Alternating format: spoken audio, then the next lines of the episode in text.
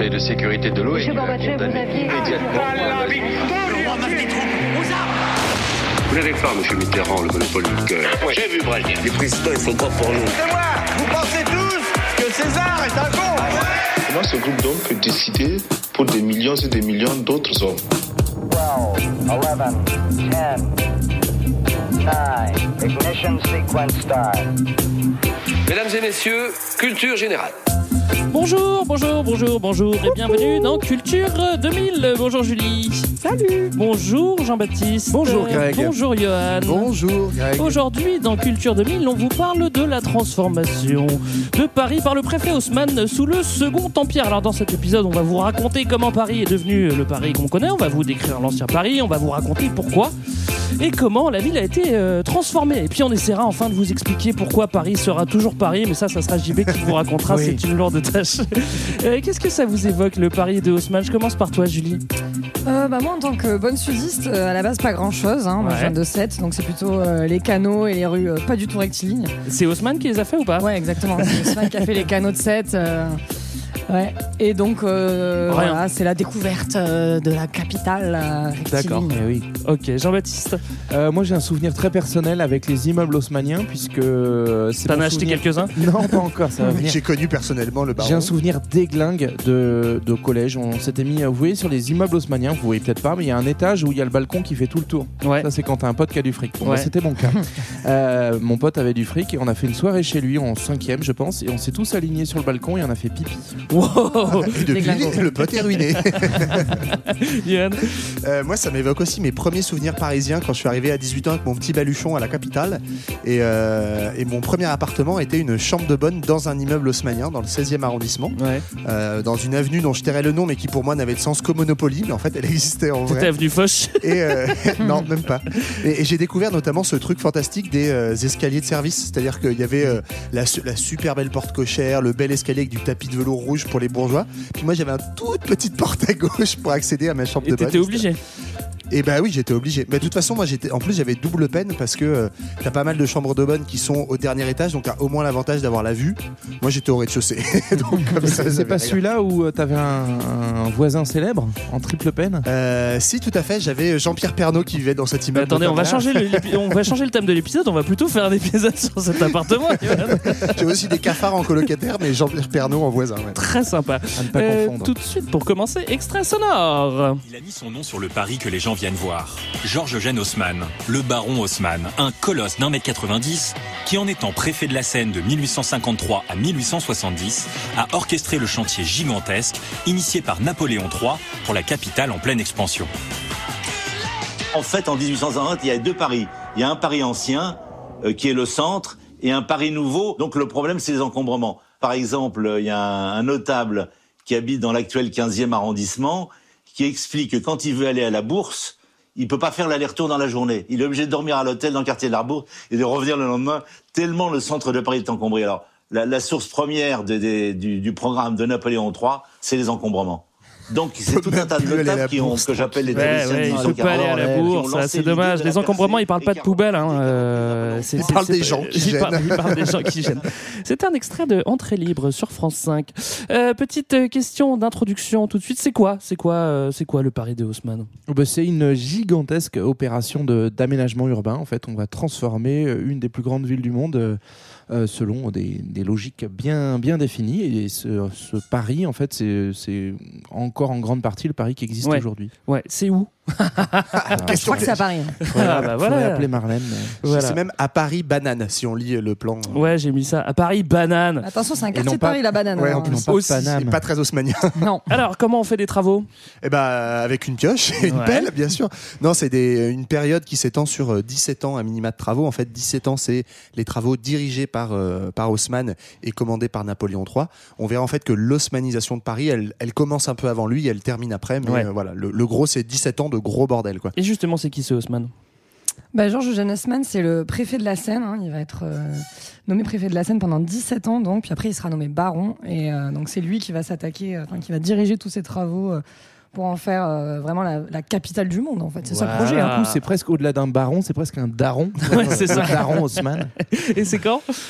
Oh là, bah c'est 1853-1870 pour sa date de préfecture euh, pour l'ami Haussmann, mais comme l'a dit Johan, en fait, ça se poursuit quasiment jusqu'à la Première Guerre mondiale, euh, les, les travaux de fond. D'accord. Et pourquoi est-ce que c'est intéressant de parler du Paris d'Haussmann? Parce qu'il y en a marre d'Hidalgo et de tous ses travaux. Pardon, excusez-moi. Et suis- Tibéri, et Tibéri.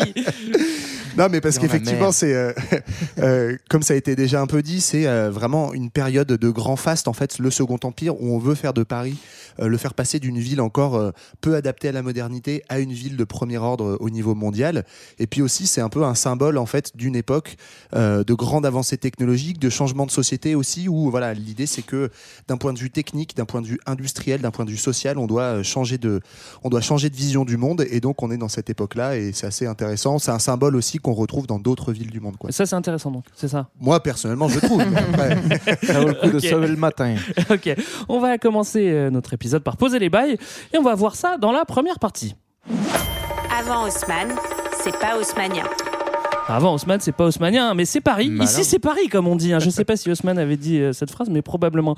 Euh, mais Paris n'a pas toujours été Paris et encore moins euh, capitale. Et non, bah déjà le concept de capitale arrive tard.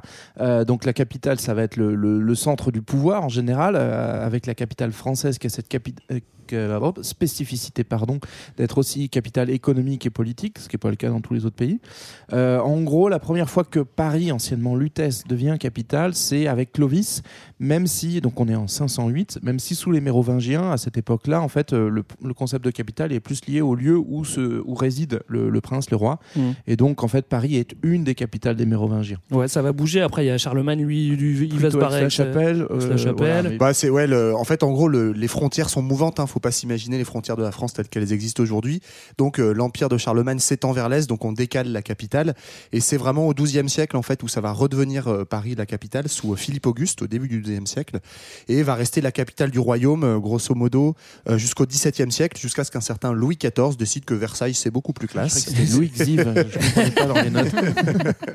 C'est surtout que c'est beaucoup moins dangereux d'aller à Versailles, je crois. Ouais, c'est ça, c'est ça. Euh, Paris, euh, pas toujours capitale, mais ça a toujours été une ville importante, on, on vient de le dire, qui s'est développée et construite au fil des siècles. Peut-être qu'on peut donner quelques, enfin, deux, trois repères hein, rapidement euh, sur ce qui a été construit en fonction euh, des époques euh, à Paris. Ouais, alors à l'Antiquité, euh, Paris, c'est une petite enceinte gauloise qui devient une ville gallo-romaine, en fait, avec un modèle euh, romain qui va se concentrer sur l'île de la Cité. Ah oui. D'ailleurs, on peut encore voir euh, des vestiges de cette époque. hein. Dans Paris, il y a les arènes de Lutèce, il y a les thermes de Cluny. Et Ouais, oui. donc vraiment proche de, de la Seine, effectivement, sur Ouais. la rive sud. Et euh, au Moyen Âge, Bon, au Moyen Âge, euh, on, on continue d'étendre la ville tranquillement. En fait, Paris, c'est un peu l'histoire d'un agrandissement assez progressif. Euh, donc, il y a des fortifications de, de, de la ville. C'est vraiment, je disais tout à l'heure, à partir du XIIe siècle, où elle commence vraiment à, à- à devenir une ville de pouvoir aussi, puisqu'on construit des lieux de pouvoir religieux, avec notamment Notre-Dame, avec l'unification des écoles qui forment la première grande université médiévale. Donc là, on est au début du XIIIe siècle. classe. Donc ça devient assez prestigieux en termes intellectuels, en termes religieux, puis en termes politiques. Euh, je le disais tout à l'heure, à partir de Philippe Auguste, où euh, on commence à installer voilà, des, des lieux de pouvoir euh, euh, du roi aussi, le palais de la cité, la Sainte-Chapelle, etc. Et commerçants aussi, avec euh, les premières halles qui commencent à, à Mm. bouillonner à cette époque-là. Et par la suite, parce que c'est pas Haussmann qui va tout faire. hein. Il y a Euh, plein non, de trucs non, qui non. existent déjà quand on, même. a, on a hein. quand même bien bossé avant, avant Gégène. Euh, en gros, euh, même Avant la Gégène, on a bien la bossé Gégène en aussi. France. Bravo. sans, sans commentaire. Euh, en fait, à, à mesure que le, le pouvoir politique va se consolider, du coup, la va euh, vraiment se, se sortir de terre en tant que telle. Donc, notamment euh, certains rois qui vont essayer d'inscrire leur pouvoir dans l'espace avec euh, du coup la, la rénovation, l'agrandissement de certains palais, notamment le palais du Louvre. Tu parles de Mitterrand là, au niveau du roi ou-. C'est- Mais c'est exactement la même dynamique, ceci dit. Euh, donc le palais du Louvre qui va progressivement gagner des, des ailes, mais il y a aussi euh, un peu plus tard le palais des Tuileries qui, qui est construit. Donc en fait, on va essayer d'amener euh, la modernité politique dans, dans l'espace urbain euh, parisien. Et Il y a toujours aussi des, des fortifications. Alors il y en a une qui est, qui est euh, plus centrée, qui s'appelle la, la- la fortification des fermiers généraux, je crois. Et puis plus, Ouais. euh, puis au niveau du périph, il y a l'enceinte tiers. Et donc bon, alors à chaque époque, il y aura des, il y aura des fortifications, mais c'est vrai que ça, ça- c'est logique, il faut fortifier la ville, quoi. En gros, pour préciser ceux qui connaissent pas bien, ce que tu appelles les, les- effectivement l'enceinte des fermiers généraux, c'est grosso modo à la louche les arrondissements à un chiffre. Ouais. Donc vraiment le cœur de Paris. Et en fait, à l'époque d'Haussmann, quand Haussmann arrive, euh, Paris c'est juste ça. C'est ça- c'est pas encore, ça fait pas encore la taille qu'on connaît aujourd'hui. Et les fortifications, elles servent à la fois à défendre en cas de guerre, mais elles servent aussi à marquer un péage en fait. Et donc, euh, les fermiers généraux, c'est ceux qui récoltent euh, l'impôt Pour les taxes. C'est bien connu, les fermiers sont très riches. oui, c'est sûr. Euh, juste avant le Second Empire, Paris est une ville un peu vieillissante et pas très agréable. Qu'est-ce qui cloche à Paris à ce moment-là, Julie? Bah, beaucoup, beaucoup, beaucoup de choses. Ah hein. mince. C'est en fait, C'est pas comme cette. Hein. cette, ça Bah, fait déjà, il y a Hidalgo qui euh, nous fait chier avec les sur berge Euh, ensuite, il y a des mecs à vélo partout. Non, ouais, en fait, c'est une ville qui est encore très médiévale avant le Second Empire, donc c'est euh, très congestionné, on ne circule pas. En fait, les gens peuvent même pas se croiser, hein, donc ils peuvent pas aller à la bourse, hein, comme on disait tout à l'heure. Ça, c'est dommage. c'est un vrai problème. Mais donc, en gros, le réseau de circulation n'est pas du tout adapté à l'augmentation des flux d'activité et des flux d'humains. Puis Mm. c'est vraiment très très sale. Ah, c'est ça, mais comme Euh, aujourd'hui. C'est dégueulasse, hein, voilà. Euh, la lumière entre pas non plus, il n'y a pas de lumière, il n'y a pas d'alimentation en eau potable, ça, ça se fait par le- les fontaines et les porteurs d'eau. On buvait l'eau de la Seine aussi. Ça va être miam. un souci quand il y a une épidémie de choléra, par exemple. Ceci dit, les gens font la 1832. même chose quand on gagne la Coupe du Monde aujourd'hui. hein, donc bon, euh, Boire l'eau de la Seine Ils boivent la tasse, ils se jettent dedans, ils boivent la tasse. Ouais. Ouais, parmi les soucis, il y a aussi le fait que en fait, les eaux usées sont complètement à ciel Ouais. ouvert à l'époque. Il n'y a pas du tout de, De tout à système l'égout. de, de tout à l'égout. Donc ça Et du pue. coup, c'est ce qui crée euh, bah, notamment l'insalubrité et des grosses épidémies, notamment celle de choléra. Mm. Il y a une épidémie de choléra en 1832, donc on est au- déjà au 19e siècle, le siècle du baron Haussmann. Et euh, c'est aussi une époque où en fait, effectivement, euh, comme disait Julie, bah, la ville, elle a pas trop bougé en termes d'urbanisme, enfin quasiment pas depuis le Moyen Âge, alors que la population a beaucoup augmenté. On est un siècle, même si la France est un peu en retard sur d'autres pays, où il y a une grosse industrialisation et en fait une densité notamment ouvrière croissante dans le centre de Paris. Donc en fait, il y a de plus en plus de monde et on a vraiment des ghettos insalubres Ouais. au centre-ville et ça devient vraiment un problème de santé publique, puisque je disais donc épidémie de choléra et euh, cette idée que voilà, à la fois ville dangereuse parce que ville très populaire contrairement à l'image qu'on peut en avoir aujourd'hui, et puis euh, ville de révolte et puis ville euh, crado avec des épidémies quoi. Pas de problème euh, à cette euh, d'insalubrité, vu qu'on balance tout dans les et ça finit dans la mer. Après, on se baigne. Et après, on se baigne, mais c'est pas grave. On va maintenant essayer de comprendre euh, le contexte. Au 19e, euh, tu l'as évoqué, Johan, euh, la société change vite. Il y a des changements politiques majeurs et tout va très très vite. D'ailleurs, juste avant, juste avant le début du 19e, on a déjà une bonne révolution qui, qui chamboule tout. hein. Bah, ce qui est intéressant, du coup, effectivement, on arrive dans la période des révolutions, euh, donc il y a des vrais sens politiques de, de fond sur lesquels on reviendra dans une douzaine d'épisodes, je pense, parce qu'il faudrait au moins ça pour traiter tout. Mais ce qui est intéressant, surtout, c'est le rôle de Paris dans les révolutions, c'est-à-dire que Paris va être un accélérateur, un catalyseur de toutes ces révoltes-là. Donc ça commence en 1789 avec euh, donc la Révolution française, avec un grand R, un grand F et tout ce que tu veux de grand, euh, où en gros, ça va être la fin de la monarchie d'Ancien Régime. On va tenter d'établir une république. Bon, euh, ça va pas durer dans, le long terme, mais ce qui est intéressant, c'est le rôle notamment de, du peuple parisien, en fait, dans, dans les processus révolutionnaires à partir de 1789. Comment le peuple va même quelquefois déborder euh, les révolutionnaires un petit peu chefs de parti euh, élus euh, de la Convention, c'est-à-dire l'Assemblée de l'époque. Euh, en fait, Paris accélère la, la- la révolution et porte vraiment des messages politiques. Donc c'est intéressant. On, on- on part d'une image où on décrivait un Paris très populeux, grouillant, etc., Ouais. crado, et en fait, on se rend compte qu'il y a une, une conscience politique qui émerge avec la Révolution française et qui va du coup bah, résonner pendant tout le tout le 19e siècle et en fait euh, ça va être l'enjeu qu'on va voir dans tout l'épisode c'est comment on arrive à, à soit maîtriser ou soit laisser exprimer la conscience euh, Mm. politique parisienne Alors, on aura euh, après la, la- la révolution Napoléon, euh, une restauration, les rois qui reviennent vite fait, une deuxième république.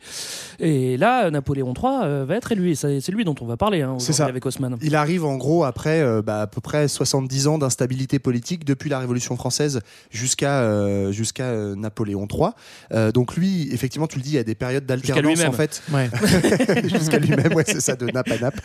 Et euh, voilà, lui, il arrive au pouvoir, il est porté au pouvoir. C'est en fait, c'est drôle parce que c'est à la fois le premier président de la République française et c'est aussi le dernier monarque parce qu'une fois qu'il est élu en 1848, Il voulait tout, le gars. il va décider qu'il va se proclamer empereur. Donc en fait, il va faire un, un coup d'État.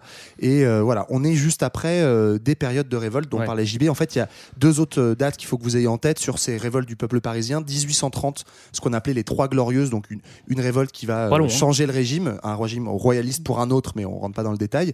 Et puis 1848, les journées de, de juin notamment, où euh, qui vont euh, mettre en place la Seconde République, porter Napoléon III au pouvoir après des élections, qui va renverser cette République en devenant un bon petit dictateur d'un bel empire qu'est l'Empire français. Voilà, donc c'est la période à laquelle on va s'intéresser. On l'a compris, c'est le Second Empire. Le Second Empire, pour moi, c'est la domination. hein. L'Europe, elle est au centre Oui, du monde. bon et résumé. Napoléon III, il veut que le- la France soit la plus forte. hein. C'est ça. Ouais, lui, il veut vraiment être euh, capitale du monde. euh, Donc, euh, c'est le moment de la révolution industrielle, c'est le progrès, c'est l'exode rural. Donc il y a des avancées technologiques. Euh, tout ça s'est couplé au même moment où il y a une extension du, du domaine colonial, où il veut vraiment euh, Ouais. rayonner dans le monde entier, en Algérie, au C'est la puissance, quoi. C'est la puissance, gros. Et donc, euh, c'est donc le moment où on a C'est ce dit- qu'il disait à ses conseils d'ailleurs. C'est la puissance. Ouais, gros. voilà, exactement, comme, euh, comme MHD en son temps. Et donc, il renforce son pouvoir politique, il blinde sa police, il muselle l'opposition, c'est ce qu'on disait, voilà, c'est une vraie dictature. Et euh, il veut aussi rattraper ce petit retard industriel qu'il a accumulé, donc faut, faut shiner, faut être au centre du monde. quoi. Ouais. Alors moi, je vais faire pour une fois. Je vais pas vais faire- prendre la défense. je vais prendre Tu la vas défense, prendre la défense de Napoléon. III non, je vais pas prendre sa défense, mais en Il y a fait, ce qui est- prescription, hein, Yann, tu peux y aller, c'est pas grave. Non, non, en plus, c'est pas pour le défendre, mais ce qui est intéressant quand même, c'est que c'est à la fois un personnage très autoritaire et une époque euh, libérale très autoritaire. Donc, euh, euh, tu le disais, euh, Julie, il va museler vraiment la population avec un aspect très dictatorial. Et en même temps, on est dans une période de progrès social, on est dans une période euh, où les idées positivistes saint-simoniennes, dont on a déjà parlé dans d'autres épisodes, donc en gros, des gens qui ont vraiment une foi dans le progrès, le progrès scientifique, le progrès social, euh, ces idées-là sont au pouvoir aussi. Et donc, en fait, il est ambivalent parce que Napoléon III, c'est un mec vraiment d'ordre et en même temps, avec euh, une vision comme ça très positiviste, mais un peu sociale.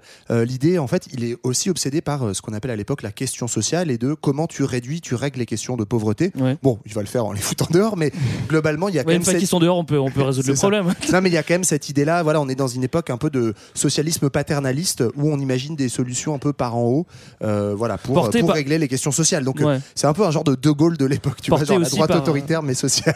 Porté Johan, aussi par- il a dit et en même temps, je suis choqué et déçu. non, mais c'est vrai que c'est aussi porté par, par l'époque euh, où il y a des grandes avancées technologiques et et, euh, et il y a aussi euh, commence à y avoir une abondance de, de richesses. Et enfin, ouais, bon, et on va en parler justement. avec- dont il faut dont il faut s'occuper. Ouais, on va justement en parler avec le capitalisme parce que c'est un petit peu à ce moment-là que ça se développe et, euh, et Ouais. ça va accompagner Haussmann pendant ses grands travaux. C'est la rupture de Napoléon avec Napoléon III, avec les, les autoritaires euh, précédents, c'est qu'il va miser sur une forme de libéralisme mais économique, bien sûr. Euh, et donc, c'est notamment à cette époque-là que va émerger euh, bah, le, toute la financiarisation de l'économie. C'est-à-dire qu'on va avoir le- les premières grandes banques qui vont être fondées. On parlait du rôle de la bourse. La bourse, elle existait déjà, mais euh, elle va prendre un rôle très important de financer l'économie, financer Ouais. donc notamment des grands travaux d'investissement. Nous, on va beaucoup s'apesantir sur la question de- des aménagements à Paris, mais euh, c'est aussi l'époque où on va construire tout le réseau ferré, par exemple. Euh, On va, euh, ce qui nécessite d'énormes investissements publics En et très peu de temps, en plus, Voilà. Donc c'est d'ailleurs plutôt des entreprises privées qui vont euh, sortir ce- cet argent-là. Et donc on est dans un moment où l'argent circule euh, pour euh, bah, euh, voilà. C'est dingue, hein, ceci l'économie. dit, hein, Ouais. de, de faire autant de travaux. euh, En fait, c'est dingue, mais il faut aussi le mettre dans un- une échelle mondiale. C'est-à-dire que, en fait, plein d'historiens de l'économie euh, expliquent que cette période-là, c'est ce qu'on a appelé la première mondialisation, euh, la mondialisation libérale, notamment euh, des la libération des, des capitaux, des flux financiers, etc. Elle date vraiment de cette époque-là. Mm. Donc, tout le monde est un peu sur ce modèle. euh, on va faire beaucoup de crédits pour investir, pour innover et faire du profit derrière. Euh, on va voir que ça va aussi créer des bulles spéculatives, mais en fait, il y a effectivement cet essor économique qui, qui est en plein boom. Quoi. Petite anecdote, c'est vrai qu'il y a pas mal de banques actuelles qui, qui, qui datent de cette époque-là. Le crédit coopératif, tu Ouais, non, je crois pas. Euh, le, Ouais, le bah, CIC notamment, qui veut dire crédit industriel et et commercial. commercial, ouais, Ouais. ça. Bah, la, la plupart des grandes, euh, oui, des, des- grandes, des grandes banques des grandes actuelles. banques, même si en fait euh, les banques actuelles telles qu'on les connaît, en fait, sont issues de plein de fusions successives. euh, mais ce qui est intéressant, c'est de voir aussi que certaines sont marquées localement. Enfin, on peut penser au Crédit Lyonnais, par Ah bah exemple. voilà, Voilà, par forcément. exemple. hein. Euh, mais euh, mais bon, Crédit c'est toi aussi, on- non il a pas- Il y a, il y a peut-être eu parce qu'on est quand même dans un. Enfin, faut pas s'imaginer non plus des grands groupes et euh, des tours à la défense. Euh, Ouais. On est aussi dans un capitalisme qui est ancré localement Ouais. et avec des banques qui ont quelquefois des établissements juste au niveau euh, d'une région. Ce qui sera d'ailleurs à l'origine de plein de scandales financiers, parce qu'en fait, on a des, des, euh, des grands entrepreneurs en fait qui sont des, des riches notables locaux qui créent des banques et il y a pas mal de collusions d'intérêts en fait entre Mm. des financeurs privés et euh, des pouvoirs publics. On le verra. Peut-être qu'à cette époque, peut-être qu'à cette époque, justement, la finance n'était pas complètement euh, euh, déliée euh, à l'industrie et, et pas complètement financiarisée aussi. Euh, voilà, je vous laisse réfléchir là-dessus. On, a, heures. on a posé quelques bails pour comprendre ce qui va se passer avec Haussmann. Mais on n'a pas parlé de ce monsieur. Alors c'est qui ce monsieur? Bah alors Haussmann, il est né en 1809 en Alsace, dans une famille protestante, euh, qui s'est réfugié en Alsace d'ailleurs. Et euh, bon, il est plutôt bien né. Hein. Il a un papy qui était député, son père il était général sous Napoléon, donc c'est Ouais, une va, famille ouais. euh, hyper euh, bonapartiste. hein. Ils sont à fond. Ils sont à fond dans le dans l'empire et puis il fait des bonnes écoles il va dans les il va il fait les bonnes études Et, euh, lui son truc c'est la réussite hein. Il- Ouais. La gagne, c'est un c'est winner. un gagneur voilà il est là il, Il est est là pour ambitieux. gagner. Et d'ailleurs, je me demande si. Euh, bah, j'ai pas du tout lu à ce sujet-là, donc j'in- j'in- j'invente totalement. N'hésitez pas à Ouais, nous c'est tacler bien, sur c'est les bien. réseaux Je me sociaux. demande s'il avait pas une coupe au bol d'ailleurs. non, mais finalement, c'est quand même un, un descendant d'émigrés puisqu'il vient d'Allemagne à l'origine. On est aussi dans une époque où le nationalisme va monter très fort. Je me demande si chez Monsieur Haussmann, euh, son adhésion à, à Napoléon, c'est pas aussi d'une façon rejeter un petit peu le, la monarchie plus classique où euh, c'est le sang qui compte et du coup, bah, Ouais. chez Napoléon, tu vas pouvoir euh, avoir une noblesse d'empire un peu euh, renouvelée. Bon, Voilà, c'est c'est ma théorie. Qu'est-ce que, qu'est-ce que tu veux qu'on fasse avec ça J'y vais maintenant. Moi, je suis pas sûr parce que j'ai entendu euh, en écoutant des trucs pour préparer l'épisode que justement en fait euh, il parlait Un beaucoup de l'esprit les alsacien épisodes, faut dire. et en fait les notamment les Alsaciens qui sont des, des Allemands protestants émigrés en fait se sentiraient euh, c'est ce que c'est ce que disait cet historien dont j'ai oublié le nom évidemment non mais doublement, doublement français parce qu'en fait bah, l'Alsace a été rattachée à la France et qu'il y a cette idée là justement de euh, s'affirmer en tant que euh, protestants en Alsace qui sont protégés d'une certaine Ouais. manière qui ont des lois religieuses qui sont pas les mêmes donc je crois qu'il y a globalement une, une- un sentiment d'appartenance nationale qui est, qui est très fort chez, Mm. chez Monsieur le Baron quoi. Alors j'ai retrouvé le nom de l'historien, c'est Florent Pagny. Euh, alors en tout cas, lui il s'aime beaucoup. il y a- Enfin, il y a beaucoup de, de- de- de gens qui rapportent qu'il était un peu arrogant, qui, et puis qui- que la- sa réussite c'était euh, ce qui passait avant tout. quoi. Ouais, bah en gros, ça, ça, alors ça se traduit visiblement sur les sources qu'on a par son caractère, mais aussi évidemment si on regarde sa carrière, puisque en fait, il accumule les postes de sous-préfet, de préfet, et puis il va, euh, je crois, à la fin de sa carrière, refuser aussi certains postes, jugeant qu'ils n'étaient pas assez ambitieux pour Ouais. pour euh, lui. Je tiens quand même à préciser qu'un de ses premiers postes, c'est sous-préfet à Issingeau, chez moi, hein, dans le à côté de Saint-Étienne, Ouais, en il devait pas être très content de, de- Donc je pense que quand il arrive à hein. Issingeau, t'es pas encore super ambitieux, en tout cas tranquillement. Et En puis petit à petit, il va grimper les échelons. Il va finir effectivement, préf- enfin finir. C'est pas tout à fait la fin de sa carrière. En tout cas, c'est un poste très prestigieux. Préfet de la Seine, pour vous imaginer, en fait, il y a pas de maire de Paris à l'époque. Et quand t'es préfet de la Seine, donc préfet de Paris, tu sièges au Conseil des ministres. Donc t'es t'es pas exactement un ministre statutairement, mais t'as quand même un rôle vraiment important au pèses. niveau national et pas juste au niveau municipal. Euh, on récapitule, on connaît maintenant la ville de Paris, le Second Empire Napoléon III, le capitalisme et Monsieur Haussmann. On va pouvoir attaquer maintenant les gros travaux et ça sera dans le grand 2. Les travaux de Haussmann, 17 ans de labeur. Alors on parle sans cesse de Haussmann quand on parle de la transformation de Paris, mais l'idée elle vient quand même de l'empereur. hein. C'est Napoléon III qui veut dominer, avoir une très belle capitale moderne. Ça sort pas de la tête de, de Haussmann tout seul dans son coin. hein. Ouais, tout à fait. Bah, on rejoint ce que tu disais tout à l'heure sur la volonté de Napoléon III de faire de la France de nouveau une grande puissance européenne reconnue et rayonnante. Ça passe par avoir une grande capitale. Et alors, ce qui est intéressant dans la vie de Napoléon III, c'est que c'est un mec qui a beaucoup échoué avant de, avant d'arriver au pouvoir et donc qui a beaucoup voyagé parce Ça, qu'en c'est ce qu'on peut dire aux jeunes hein, Voilà. qui nous écoutent. Faut s'accrocher, faut repartir. Voilà. En France, on aime Quoi, pas. c'est la crise en 2020 Accrochez-vous, ça va marcher. Ce qui ne te tue pas te rend plus fort. Exactement. Et donc, du coup, il a notamment pas mal vécu en exil dans des, dans des grandes capitales européennes. Il a même fait un petit tour à New York City. Et ouais, ça c'est dingue quand même. Et, euh, et c'est Londres surtout, je pense qu'il inspire dans son modèle de, de, de ville capitale, parce que Londres en fait a connu un, un énorme incendie au XVIIe siècle, et donc la ville a dû être construite de façon beaucoup plus récente, moderne. Et donc ce modèle d'urbanisme euh, d'une très grande ville, notamment euh, très aérée, euh, avec les grands parcs euh, euh, londoniens, ça va euh, être une de ses inspirations quand il sera au pouvoir. Mm. Alors, euh, il a vécu à Rome aussi, euh, en Suisse, donc euh, aussi euh, des, des, des- des belles villes, n'est-ce pas? Euh, C'est visiblement, ce serait lui qui, qui aurait dessiné un petit plan de, de, de son Paris euh, rêvé, et puis euh, il l'aurait euh, soumis à Haussmann. Ouais, Alors, a- a- après il est pas architecte non plus, donc j'imagine que son plan ça devait plutôt ressembler à un croquis sur un post-it. mais- là il y a le chien, et là il y a papa, maman et les enfants. il avait le temps en exil. Donc évidemment, euh, évidemment, un empereur, il n'a pas le temps de, de, de diriger les, les travaux. Il faut qu'il fasse des guerres, des finances, etc., etc. Donc il va trouver quelqu'un pour le faire. Ouais, mais ce qui est intéressant, c'est qu'en fait, Haussmann, il s'est un peu accaparé le projet. En fait, euh, Napoléon, il avait euh, fait la commission Siméon. Euh, c'est la commission de l'embellissement Oui. de Paris, puisque sa devise c'était aérer, unifier, embellir. Ouais. Et donc cette commission, en fait, Haussmann, il l'a, il l'a désingué. Il a dit non, non, mais attendez, euh, moi je vais m'en occuper. En fait, maintenant je suis préfet de la Seine, et il s'est un peu, en fait, il a, il a Il saisi cette opportunité de, bah vas-y, je suis préfet de la Seine. Euh, c'est pas forcément mon rôle à la base, mais il a ce petit projet. Euh, moi, je sens que ça va m'apporter la, la célébrité, la postérité, tout ce qu'on veut. Et aussi, a c'est par, ses- c'est par ses mémoires aussi qu'en fait, qui s'est accaparé Ouais. euh, derrière euh, Ouais. ce projet. Et voilà, donc il a, il a saisi sa chance en fait. Mais c'est vrai que c'est important ce que tu dis parce que euh, effectivement en fait à la base il est préfet, il est ni urbaniste ni architecte. Les juristes, à la Et en fait, c'est drôle Ouais. parce que vous, on- vous allez voir, on va citer des noms d'architectes. Certains sont un peu connus, mais quand même, globalement, le nom le plus connu, c'est celui d'Haussmann. Alors, Alors que, lui, que, ouais. concrètement, il a juste dirigé les opérations. l'organiser quoi. Ouais, il a rien décidé. il a, ça, il a sûr. piqué donc les idées et de Napoléon III, mais ça à la limite c'est sa commande, mais aussi de donc tous ceux qui étaient avant lui, parce que ça fait euh, presque un demi-siècle en fait qu'on réfléchit à- question, ouais. à, comment aménager, améliorer l'urbanisme. Et, euh, et en fait, ce qui fait que ça va marcher pour, euh, pour Haussmann, là où ça n'a pas marché pour les prédécesseurs, c'est Genre que Rambuteau. euh, Rambuteau, par exemple, qui, qui avait commencé à envisager les grandes percées, euh, les, les grandes artères pour aérer Paris. Ça, ça a marché pour Haussmann et il est resté dans la postérité parce qu'en fait, il a eu le temps, et 17 ans quand même pour, pour faire tout ça, là où les autres régimes se sont effondrés. Et Mm. puis, il a aussi le budget, grâce Ouais, notamment à cette ambiance capitaliste d'investissement qu'on a Et le décrite. Soutien euh, inconditionnel de. de- Ouais, il n'y a pas de- d'intermédiaire en fait. Il y a Napoléon, puis il y a lui. Donc Ouais, en fait, voilà. il est tout seul, il a géré ses bails. C'est plus facile. Alors, il va quand même se faire une petite team. hein, on l'a dit, il n'est pas architecte. Et euh, alors, qu'est-ce qu'on va avoir euh, dans cette team? Et ben il y a Baltar. c'était pas de ma team. Baltar avant d'être un palais de, je sais plus, de la Star Academy ou. euh, Mais c'est justement. On en retrouve à parle. Baltar. Ouais. Oui, c'est ça. Bref.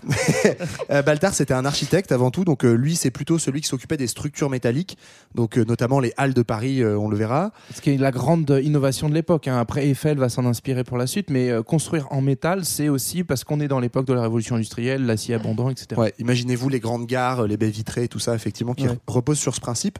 On a un mec qui s'appelle Eugène Belgrand, qui est ingénieur des ponts et chaussées. Lui, son truc, c'est la, c'est la flotte, quoi, c'est la water. Ouais. Et donc, notamment, euh, bah, tous les systèmes d'égout, il va y avoir un énorme système d'égout qui va être installé, ça va être, euh, ça va être Bibi. Euh, Il y a Luc Alphand, pardon, Alphonse Alphand, pas Adolphe. Bon, Monsieur Alphand. Euh, Monsieur Alphand, lui, c'est plutôt les, espa- les espaces verts. Deux architectes connus, euh, Daviou et Garnier, qui ont fait des, des monuments euh, célèbres, on vous en parlera. Et puis, euh, des gens euh, qui sont plutôt euh, près du coffre. Donc, euh, Perrer, euh, qui est le nom d'une avenue aujourd'hui euh, à Paris, Ouais, euh, qui étaient même deux frères, euh, les banquiers Perrer et Rothschild, qui n'est jamais bien loin également. Bah oui, hein, on, les, on les remercie. hein, sans eux, rien n'aurait été possible. Merci, Billy Dédicace. Et ce podcast ça, non plus. voilà. Si seulement. Ça fait un moment qu'on tourne autour du pot. Maintenant, il faut commencer le Allez. chantier. On va y aller fort directement, sans pitié. Il va falloir réaménager complètement certains, certains quartiers. Avant ça, il va falloir faire un cadastre. Alors ça, c'est assez cool parce qu'on n'a pas vraiment un, un beau cadastre. Là, c'est Eugène Deschamps qui, qui le fera. Une fois qu'on a le cadastre, bam, on attaque. Qu'est-ce qu'on fait On commence avec l'île de la Cité. Hein. Allez. Euh, c'est crado, donc on rase. Ouais, allez. Euh, donc c'est un truc qui est regretté maintenant. Il y a des gens qui disent qu'il y avait un super bel ensemble moyenâgeux à cet endroit, voilà, tout rasé. Bon, il y a, On y a saura un, peu jamais, de- hein, y a bon. un peu des regrets. Mais même Haussmann apparemment a, a eu des regrets à cet endroit parce qu'en fait il y a la, Oups, désolé. ça lui vite. apparemment. Ben, parce qu'en fait, il y avait la Sainte-Chapelle et euh, là, d'un coup, on l'enserre avec d'un côté le palais de justice, la préfecture de police. C'est un choix qui a été controversé quand même, Ouais. même à l'époque. hein.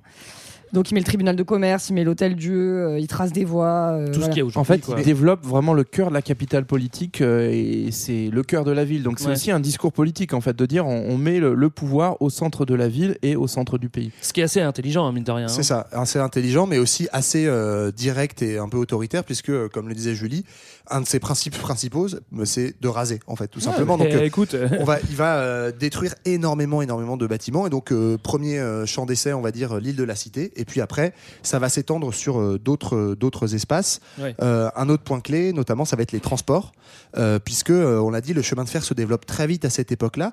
Toutes les gares, alors elles sont créées un peu avant le, le baron Haussmann. Les, bar- les gares parisiennes, grosso modo, elles datent de la fin des années 1840.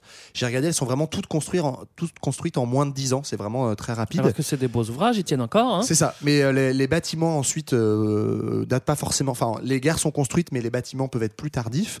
En tout cas, on finit de construire les gares. On les relie entre elles aussi par un système de réseau, puisque euh, on le disait, c'est beaucoup des investisseurs privés. Donc en fait, les gares, elles, elles appartiennent pas toutes aux mêmes compagnies, et donc il n'y a pas de système pour les relier entre Ouais. elles. Donc on construit la petite ceinture, notamment, qui existe, dont il reste encore des vestiges, qui est un, un- un chemin de fer qui fait le pourtour de Paris et qui va permettre de relier les différentes gares entre elles. Ouais. On construit aussi En marchant un petit peu hein, après. Parce que non, parce que tu as des, enfin, ouais, des, des voies ferrées Ouais. en fait qui vont, qui vont relier les gares.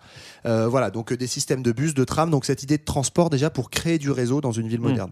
Alors, on continue avec les transports et euh, les voies parce qu'on on a, on, on- on sait qu'il va y avoir euh, quelque chose qui s'appelle les grandes percées. Alors, qu'est-ce que c'est que ces grandes percées? Bah, Ça, ça, c'est le principe de base. hein. Ouais, c'est vraiment le truc emblématique de, de l'osmanisation, c'est-à-dire qu'on va euh, tout simplement faire passer des grandes avenues rectilignes au milieu d'îlots qui étaient construits. Euh, ça sert plusieurs objectifs. En fait, ça sert déjà la mobilité, puisqu'effectivement, on va avoir euh, notamment deux grands axes. Donc, un euh, nord-sud qui va globalement de- du, du boulevard euh, comment- Oui, c'est le boulevard Sébastopol. Ouais, c'est ça. et la gare de l'Est à l'époque, quoi. donc vraiment le nord de Paris jusqu'à le, le- le sud par le boulevard Saint-Michel. Donc ça va être un grand axe nord-sud et on va retrouver aussi un grand axe est-ouest reliant l'actuelle place de l'Étoile jusqu'à Ouais. la Bastille et puis plus tard carrément jusqu'à la place du Trône, c'est-à-dire Mm. ce qu'on appelle Nation. Euh, on retrouve là un peu l'urbanisme à la romaine, c'est-à-dire qu'on va euh, On fait vraiment une croix, quoi. on fait une grosse croix au Bon, milieu qui va faciliter les, les échanges et les transports. Alors, euh, on va aussi élargir certaines rues, on va euh, les aligner. Il faut que rien ne dépasse. Il aime bien quand c'est aligné, Haussmann. C'est vrai, il a raison, c'est plus propre. hein, on peut pas dire le contraire. C'est vrai, il a raison. en fait, il y a plusieurs enjeux derrière ces trucs-là. Il y a à la fois donc cette idée de transport, il y a l'idée de- de- d'aération, d'assainir la ville, donc il y a vraiment un truc euh, euh, très prégnant à cette époque-là qui peut nous paraître un peu bidon, c'est-à-dire c'est pas une rue qui va t'aérer, mais en fait on est quand même dans des habitats très très entassés avec des épidémies récurrentes. Donc Ce qui est plus du tout le cas aujourd'hui. hein. ce qui est que, le soleil et l'air puissent circuler, c'est une chose.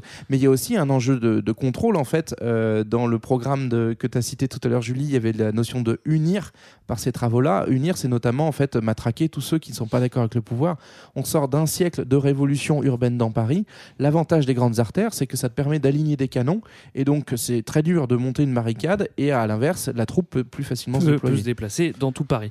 Euh, à partir de cette croix, évidemment, il va y avoir d'autres percées qui vont faire une espèce, pas, pas vraiment une étoile, mais bon, dans l'idée, Ouais, c'est ça. on peut- d'étoiles, ouais. Ouais, voilà. Oui, c'est ça, On n'est pas sur du développement géométrique comme euh, ça arrivera après aux Ouais. États-Unis, euh, les villes en, en quadrillage, mais on est sur euh, euh, à la fois un mélange d'axes verticaux euh, nord, sud, est, ouest, et puis des diagonales avec des centres névralgiques que sont des places sous des formes d'étoiles plus Ouais. ou moins qui, qui relient différents, différents endroits. Et puis au, au bout des percées, on va avoir, euh, on va avoir des intersections, ça c'est forcé. Et là, ils ont eu la bonne idée, de, enfin, il a eu la bonne idée de créer des, des- des places Carrefour. Alors il y en a un max à Paris, il y en a même qui sont mondialement célèbres. Et c'est vrai que ça fait des, des bons points de repère. Ouais, ça permet de, de faciliter la circulation et puis on se repère. Voilà, il y a toujours des, des- ces idées de mettre des monuments en fait à la. Faut que ça soit aligné encore. Voilà, au bout de ces, grandes, de ces grandes avenues. Et puis les monuments, ça permet de se repérer. Donc il y a la place de l'Opéra, qui est la grande création d'Haussmann. Euh, C'est vraiment le truc, c'est encore une fois, c'est là pour briller, euh, pour montrer que, que c'est une place de, de face, de luxe. C'est Ouais. c'est large, c'est beau, ça en Et Ce jette. qui est assez marrant d'ailleurs sur l'opéra, c'est que c'est presque une commande privée de Napoléon III parce qu'il habite pas très loin, il habite aux Tuileries. Il veut Donc son il, fait, opéra, il fait percer son avenue pour aller à son opéra parce qu'en fait il aime bien écouter l'opéra régulièrement et il faut que l'avenue soit hyper sécure puisque bah il y a des Parce qu'il avait failli se faire zigouiller en allant à l'autre opéra, celui Voilà. d'avant. Donc euh, Bah, il en veut un plus safe. Surtout, il, il se fera zigouiller du pouvoir avant que l'opéra soit fini d'être Ouais. construit, donc il pourra jamais y aller. Mais, mais effectivement, il y a cette idée de, de faire des places avec des monuments, soit de construire des nouveaux monuments comme la place de l'opéra, soit de se baser sur des monuments existants, l'arc de, triomphe, l'arc de triomphe de Tonton, et donc de construire l'urbanisme autour de ça. Donc effectivement, il y a cette idée, c'est vraiment fast et ordre. L'ordre, JB en a parlé, et puis bah, pour les fast, c'est l'idée de euh, dégager des grandes avenues où ces monuments soient visibles et où du coup ce soit effectivement euh, pour se repérer dans la, dans la ville, mais aussi pour pouvoir les voir de partout. Quoi. Ouais. C'est pas, ça marche pas mal. Hein. Euh, oui, et du coup, ça, ça reflète bien toute euh, l'ambivalence en fait du projet haussmannien. C'est à la fois, tu as des vrais enjeux urbanistiques, à la fois tu as des enjeux de pouvoir, euh, des enjeux de contrôle. Euh, dans, dans la question de la mobilité, ce qui était intéressant aussi, c'est qu'on pense toujours aux grandes avenues, mais euh, ce qui caractérise aussi le- le- les réseaux haussmanniens, c'est qu'il y a des réseaux secondaires, en fait, plein de petites rues, plein de petites impasses. Et ça, c'est aussi la grande différence avec le modèle urbanistique des États-Unis où on Ouais. va faire des grands blocs. C'est qu'en fait, à l'intérieur de chaque îlot, peux couper, tu euh, peux couper, tu, tout est atteignable à pied en fait. Ouais, ouais. Euh, et donc ça favorise vraiment une circulation beaucoup plus fine euh, jusqu'au cœur des îlots. Alors, euh, en 1860, on va avoir euh, autre chose qui va se passer, c'est qu'on va agrandir Paris, on va virer cette petite enceinte des, des fermiers généraux, et puis on va englober, euh, on va englober tous les autres, tous les autres quartiers. Ouais, on, on englobe des, des villages comme Montmartre ou Vaugirard qui deviennent des quartiers de Paris. En fait, on repousse les limites de la ville. Et Belleville. Et. Belleville, bien sûr. Et ça, c'était risqué parce que ça chauffait un petit peu à Belleville. Donc, euh, justement, il fallait un petit peu les, les intégrer pour qu'ils se calment. Et donc, voilà, on annexe euh, pas mal de communes limitrophes et on passe de 12 à 20 arrondissements. C'est ça, Ouais. c'est vraiment la naissance du Paris qu'on connaît encore aujourd'hui. hein. C'est à peu près les mêmes limites, elles sont créées à ce moment-là. Et vous en avez cité quelques-uns, mais j'ai trouvé ça assez rigolo. En fait, tu regardes la carte Ouais. euh, de ce qui se passe sous Haussmann. En fait, l'annexion, c'est euh, tous les noms en fait de plein de quartiers Ouais. euh, qui parlent à plein de gens. Vous avez cité ceux-là. Il y a Passy, les Batignolles, Montmartre, la Chapelle, la Villette, etc. Tout ça, c'était des noms de villages effectivement qui sont annexés à Ouais. ce moment. Et l'idée c'est du coup d'avoir Paris qui soit aussi capitale en termes de poids à l'échelle du monde puisque ça permet de faire de Paris une ville qui rassemble un million, euh, plus d'un million, un million et demi 1 d'habitants. million 600 000, je crois. un Voilà, truc donc comme ça. ça, euh. commence du coup à pouvoir aussi euh, bah, concurrencer euh, des, des grands, les grandes villes comme, comme Londres ou Ouais. New York. Alors New York plus tard, mais Là, l'idée pour le coup de faire ça, c'est d'avoir une grande ville, comme disait JB, mais c'est aussi en fait de dédensifier le cœur de Paris, Mhm. euh, qui était vraiment, enfin la, la partie à l'intérieur des fermiers généraux, qui était beaucoup trop dense. Donc l'idée d'harmoniser, Mhm. d'homogénéiser, un peu comme le projet du Grand Paris aujourd'hui, euh, avec encore un cercle de plus. Quoi. On a maintenant 20 arrondissements. Alors avant de continuer sur les travaux de Haussmann, on va se faire une petite pause musicale, DJ. Ouais, bah, l'avantage des fastes de ce nouveau Paris propre et luxueux, c'est que ça permet de te déglinguer la tronche beaucoup, de manière beaucoup plus classe et mélancolique. Et Ouais. du coup, c'est encore Jacques Dutronc qui en parle le mieux. Je suis le dauphin de la place Dauphine et la place Blanche à mauvaise mine. Les camions sont pleins de lait, les balayeurs sont pleins de balais. Il est 5 heures, Paris s'éveille. Paris s'éveille. Les travestis vont se raser, les stripteaseuses sont rhabillées. Les traversins sont écrasés, les amoureux sont fatigués. Il est 5 heures, Paris s'éveille. Paris s'éveille. Le café est dans les tasses, les cafés nettoient leurs glaces. Et sur le boulevard Montparnasse, la gare n'est plus qu'une carcasse. Il est 5 heures, Paris s'éveille. Paris s'éveille. Les banlieusards sont dans les gares, à la Villette on tranche le lard. Paris by night regagne l'écart, les boulangers font des bâtards. Il est 5 heures, Paris s'éveille. Paris s'éveille. La tour Eiffel, la froid aux pieds, l'arc de triomphe est ranimé. Et l'obélisque est bien dressé entre la nuit et la journée. Il est 5 heures, Paris s'éveille.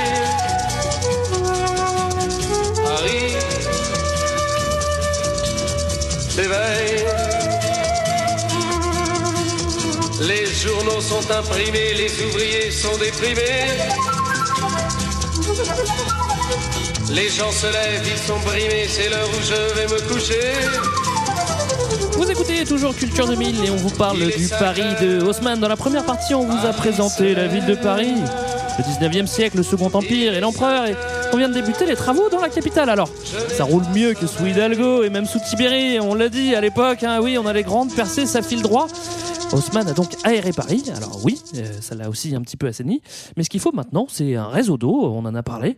Mais comme c'est le Second Empire et qu'on aime bien se la raconter, on va carrément en faire deux des réseaux d'eau. Hein. On va pas s'emmerder avec un. Il en faut deux directement. Ça, c'est plutôt balèze. hein.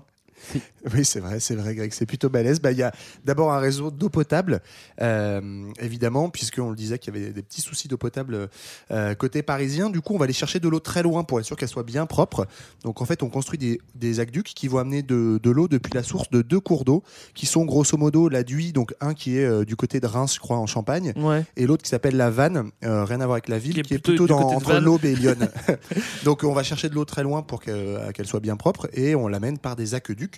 Donc ça c'est un premier euh, euh, premier réseau. Il faut évidemment stocker cette eau parce que euh, parce Ouais. que on va pas la faire couler en permanence. Et donc on construit des réservoirs d'eau euh, comme des châteaux d'eau mais en plus plat. Ouais. Euh, Il y en a un qui est notamment euh, que moi je connais bien parce que j'ai vécu pas loin, qui est en haut de Ménilmontant. C'est un des points culminants de Paris.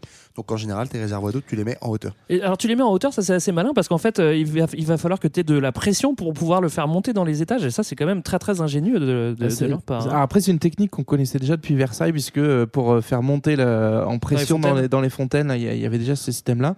Mais effectivement, c'est euh, c'est une façon vraiment d'a- d'amener l'eau jusque dans le logement. Alors, il faut vraiment pas s'imaginer que tous les Parisiens vont avoir accès Ah à l'eau non. courante. On est bien loin de là encore. Mais, euh, mais malgré tout, voilà, c'est le début aussi de, de l'arrivée de l'eau dans le domicile, dans la sphère domestique pour les classes euh, les plus aisées. Et donc, ça va aussi changer l'usage de la rue parce qu'avant, on vivait beaucoup dans la rue parce que c'est là où il y avait l'eau. En fait, c'est là où on jetait aussi ses eaux sales, c'est là où on faisait sa lessive. Donc euh, voilà, il y, a- il y a notamment pour la sphère bourgeoise euh, le développement d'une sphère domestique euh, Ouais.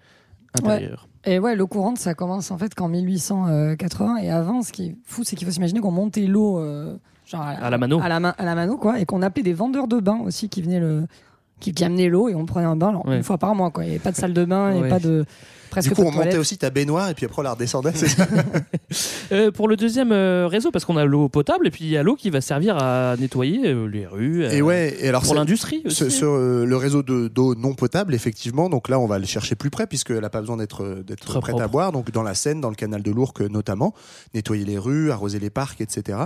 Euh, le réseau en fait euh, dont on parle que maintenant, mais qui est en fait un des préalables à tous les travaux d'Haussmann, le gros réseau d'eau qui va être construit, c'est les égouts, euh, puisqu'on disait tout à l'heure, il faut enterrer les eaux usées pour euh, pour euh, hygiéniser et nettoyer Paris. Et donc on va construire, je crois, 300 km, c'est énorme, hein, 300 600 km. Ah ouais 600 km d'égout, moi. C'est mieux, c'est le double. En 20 ans, en 20 ans. Donc voilà, 600 km de, de réseaux d'eau souterrains qui vont permettre de drainer et de nettoyer les rues et d'éviter notamment de nouvelles épidémies de choléra. Ouais. Euh, on continue à aérer en créant des parcs aussi. Et ça, c'est vrai qu'on a tendance à penser au modèle anglais, hein, mais même si ça sera pas aussi bien ce qu'on va faire. Ouais, Euh, c'est de l'eau et du verre aussi. C'est pas mal quand même ce qu'on fait. Oui. Mais ça s'inspire effectivement du modèle anglais. Mais ouais, il y a cette idée de qu'il faut vraiment aérer la ville avec des parcs, euh, des squares, des promenades plantées. Donc on plante 80 000 arbres dans Paris. Moi j'avais 100 000, mais bon, on va arrêter de voilà. changer. C'est mieux, c'est mieux. pas le double. on va dire déjà, 90. On est plus près. Donc euh, voilà, c'est la création des buts de Chaumont, du parc Montsouris, euh, de Boulogne, de Vincennes. Et d'ailleurs, c'est assez marrant le rapport à ces espaces verts euh, à cette époque-là. On est en plein dans le courant romantique, en fait, de Mm. euh, idéaliser le retour à la nature. Et donc, on Mm. le voit notamment bah, dans certains parcs parisiens, euh, euh, bah, enfin, dans tous ces parcs qu'on a cités. Il y a, il y a des espèces de faux rochers qui vont être créés parce qu'on va pas Ouais, créer ouais. des jardins à la française tout bien, euh, tout bien symétriques. On va essayer de faire croire qu'il y a une espèce de nature. euh, Mm. euh, Et on y croit toujours, hein, nous. Ouais. euh, c'est vrai que les buts de Chaumont, en fait, si on, si on regarde pour ceux qui connaissent les buts de Chaumont, c'est assez impressionnant parce que, comme dit JB, tout est fait pour qu'on croit que ce soit un espèce de d'îlot de jungle comme ça au milieu de la ville avec des rochers qui sont creusés, etc. En fait, tout est 100% artificiel et effectivement, c'est euh, une nouveauté de l'époque qui va avec la mode romantique, avec une inspiration un peu plus aussi britannique. Mais il faut s'imaginer qu'à l'époque, ça choque énormément parce qu'en France, on a une tradition, c'est effectivement le jardin à la française Mm. avec le meilleur exemple qui est Versailles, qui est l'exact inverse de ça en fait. C'est Ouais. euh, tout est droit, il n'y a pas une herbe qui dépasse et des trucs rectilignes, un peu comme l'urbanisme d'Haussmann. Et donc ce qui est rigolo, c'est que Haussmann, c'est un urbanisme très droit, très rectiligne, un peu, un peu chiant, euh, certains diront un peu ennuyeux dans la ville, mais c'est une nature qui, est, qui se veut beaucoup plus sauvage, mais Ouais. faussement sauvage. Mais il faut pas qu'il y en ait trop quand même. Oui, bah non. faut pas qu'il y en ait trop de- des arbres simplement parce que parce que faut pas non plus que ça cache les, les nouveaux les nouveaux bâtiments et puis euh, les perspectives par exemple de l'avenue de l'Opéra Ouais. Euh, vous y allez ben, il y a pas d'arbres et puis au début ils en voulaient et Haussmann a dit non non non non ça va cacher l'Opéra je veux absolument pas d'arbres ce qui est vrai hein. Ouais, ça cache l'opéra, ça cache aussi effectivement les, ces, ces beaux immeubles, etc. Donc ce qui est rigolo, c'est que c'est quand même une ville où il va faire beaucoup de verdure, mais à chaque fois de la verdure enfermée. Donc Mm. c'est pas de la verdure dans les rues, c'est de la verdure dans des parcs euh, Ouais. séparés. C'est aussi, ça correspond à un- on est euh, dans cette époque positiviste où on construit des usages, c'est-à-dire on, on a un idéal social. Et donc euh, l'idée euh, d'Haussmann, c'est que chaque habitant de Paris soit à moins de 15 minutes d'un parc. Donc t'as pas d'arbre en bas de chez toi. Par contre, si tu marches 15 minutes, Mm. tu as le droit de faire un petit tour de parc avec tes enfants, en Ouais, bon bourgeois, et de leur faire manger une barbe à papa. déjà. Euh, et puis on va aussi unifier la ville avec du mobilier urbain, mobilier qui n'a pas changé. Et ça, c'est ça aussi qui fait le charme de Paris, mine de rien. Bah, notamment, il y a un enjeu autour de la lumière euh, avec les, les lampadaires, l'éclairage public. Donc, c'est quelque chose qui existe depuis très longtemps. C'est même comme ça que Londres avait brûlé euh, au bah 17e. voilà. Sauf qu'on va progresser donc, euh, donc vers les lampadaires. Alors, pas encore électriques, mais ça, ça va venir. On a aussi bah, donc, tous les, les- les grands classiques, effectivement, qui contribuent à unifier la ville, montrer qu'on est dans une même, une même unité Copie. urbaine. Donc, bah, il y a les grilles d'art, mais surtout les, les trucs un petit peu formateurs de, de l'espace. C'est à la fois ouais. les, voilà, emblématiques, merci. C'est les bancs publics. Donc, L'idée de se dire que c'est une façon de se réapproprier l'espace, mais de façon propre et ordonnée. On s'assoit pas par terre parce que par terre c'est sale, donc on va s'asseoir sur un banc. Euh, c'est aussi les, les colonnes Maurice, donc ça c'est ces espèces de grandes colonnes vertes euh, Mm. sur lesquelles on a encore les affiches des spectacles d'Anne Romanoff, par exemple. Comme quoi, Qui était rien déjà là à l'époque. Même humour. Et puis, euh, alors ça, je crois que c'est euh, un financement privé et ça arrive après Haussmann et les fontaines Wallace, donc qui sont un réseau de distribution d'eau potable euh, Ouais. parce que malgré ce qu'on a pu décrire, en fait, euh, l'eau potable euh, reste difficilement accessible à l'individu Euh, et donc, euh, je crois que c'est, euh, je sais plus dans quoi il a fait fortune Wallace, mais il va financer ce, ce réseau de, de, de fontaines accessibles euh, assez largement. Ouais, en fait, c'est marrant parce que c'est effectivement privé, comme tu le disais. Là encore, euh, époque positiviste, en fait, c'est la mode de la philanthropie. Donc, en gros, t'es un grand, t'es un grand bourgeois, t'as réussi dans ton domaine industriel, et du coup, tu vas faire une œuvre pour les pauvres. Et donc, l'œuvre de Wallace, c'est de faire des fontaines euh, dans Paris. Il y en aura aussi dans d'autres villes. Il y a une petite anecdote quand même Il n'y a assez pas de marrante. fontaine Bill Gates, hein, par contre. hein, on est Non, pas hein. encore. Il y a des fontaines Ricard, mais ça n'a pas tenu. euh. Vrai. Mais alors, alors, justement, on n'est pas si loin parce qu'en fait, les fontaines Wallace, elles sont faites après Haussmann, après la Commune de Paris, qui va notamment détruire plein d'aqueducs. Et donc, en fait, le réseau d'eau potable tout frais qui commence à être construit est, euh, est vachement abîmé. Et en fait, du coup, l'eau, il y a une inflation sur le prix de l'eau à Paris dans les années qui suivent la Commune de Paris.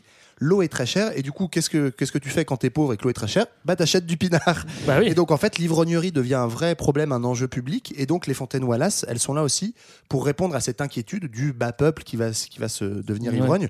On a le même problème aux États-Unis, mais avec le coca. Hein. Bon, bah, avec Oui, la France, avec le pinard. C'est vrai aussi Et que l'eau donc, on a fait pas. les fontaines Wallace. L'eau apportait aussi pas mal de maladies, donc forcément l'eau faisait peur. Il fallait boire Oui, du mais de vin. toute façon, alors, p- spoiler pour ceux qui ne connaissent pas Greg, Greg a peur de l'eau encore au 21 e siècle. Non, j'adore l'eau gazeuse.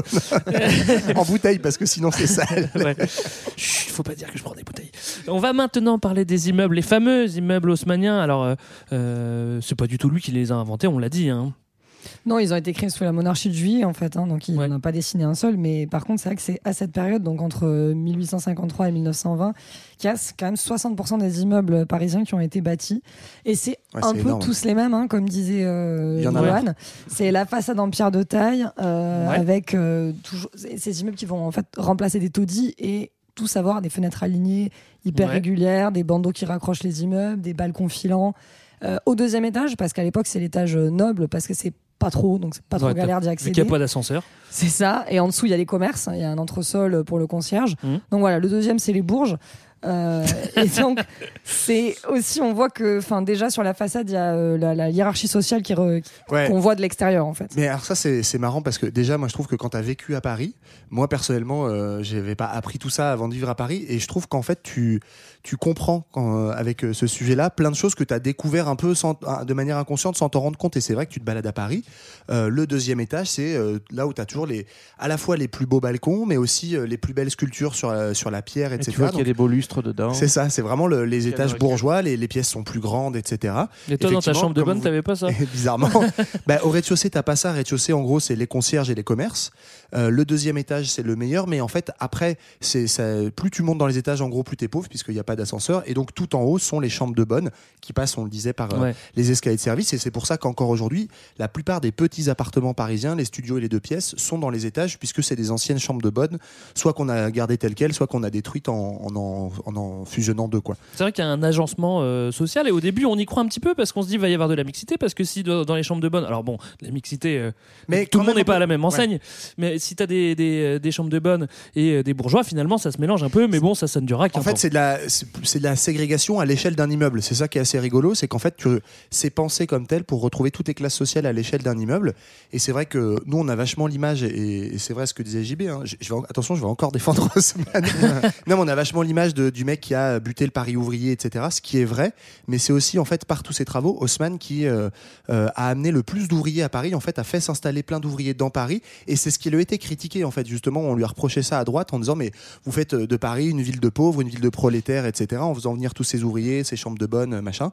Et puis évidemment, avec la spéculation immobilière, vous inquiétez pas, ces ouvriers vont très vite repartir. Oui, ils sont pas restés, c'est ça. Ils sont pas restés. Euh, on va regarder un petit peu les grands édifices parce qu'il y, a des- il y a des trucs marrants qui se font aussi euh, euh, à cette époque-là, notamment les grands magasins sur, le boulevard Haussmann qui existent toujours. hein. Finalement, euh, Paris n'a pas beaucoup changé. Ah, ils existent toujours, mais ça va pas terrible. Ouais, ça va pas terrible en ce Pour moment. les ouais. magasins printemps notamment, euh, big up à, à eux.